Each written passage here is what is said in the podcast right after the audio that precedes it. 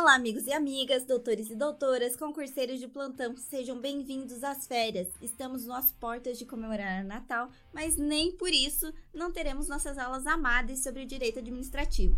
Então já deem um like nessa aula, segue o canal e vamos com força e comedimento, porque nas férias tem descansinho. Não esqueçam de seguir também no Instagram, em arroba administrativo do zero ou arroba santa victoria.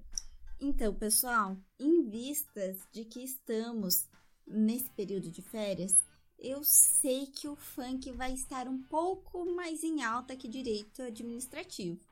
Então, por esse motivo, já planejei que nossas aulas vão ser um pouco mais curtas durante esse período. No entanto, elas não vão parar.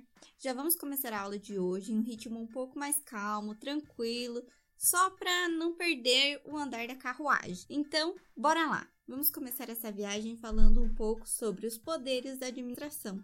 A administração irá exercer quatro classes de poder: o normativo, disciplinar, hierárquico e o de polícia. Nas aulas seguintes, vamos ver com maior profundidade cada um deles. Em primeiro lugar, cabe citar Maria Silvia Zanella, que vai dizer que, embora se fale em poderes, o que na verdade estamos estudando são poderes e deveres, que caracterizam a atividade administrativa. Vejam, embora o vocábulo poder dê a impressão de que se trata de uma faculdade da administração, na realidade trata-se de poder-dever, já que reconhecido ao poder público para que o exerça em benefício da coletividade. Os poderes são, assim, irrenunciáveis. Na sequência, a autora irá falar. Quanto aos poderes chamados discricionário e vinculado, não existem como poderes autônomos, a discricionalidade e a vinculação são, quanto muito, atributos de outros poderes ou competências da administração.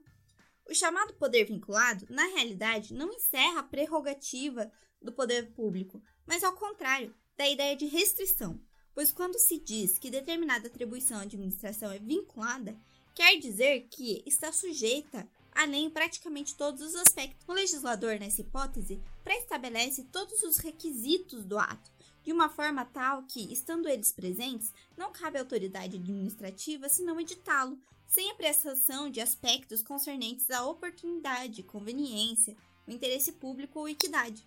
Esses aspectos já foram previamente valorados pelo legislador. Aí, a discrecionalidade tem sim inserida em seu bojo a ideia de prerrogativa, uma vez que a lei, ao atribuir determinada competência, deixa alguns aspectos do ato para serem apreciados pela administração diante do caso concreto.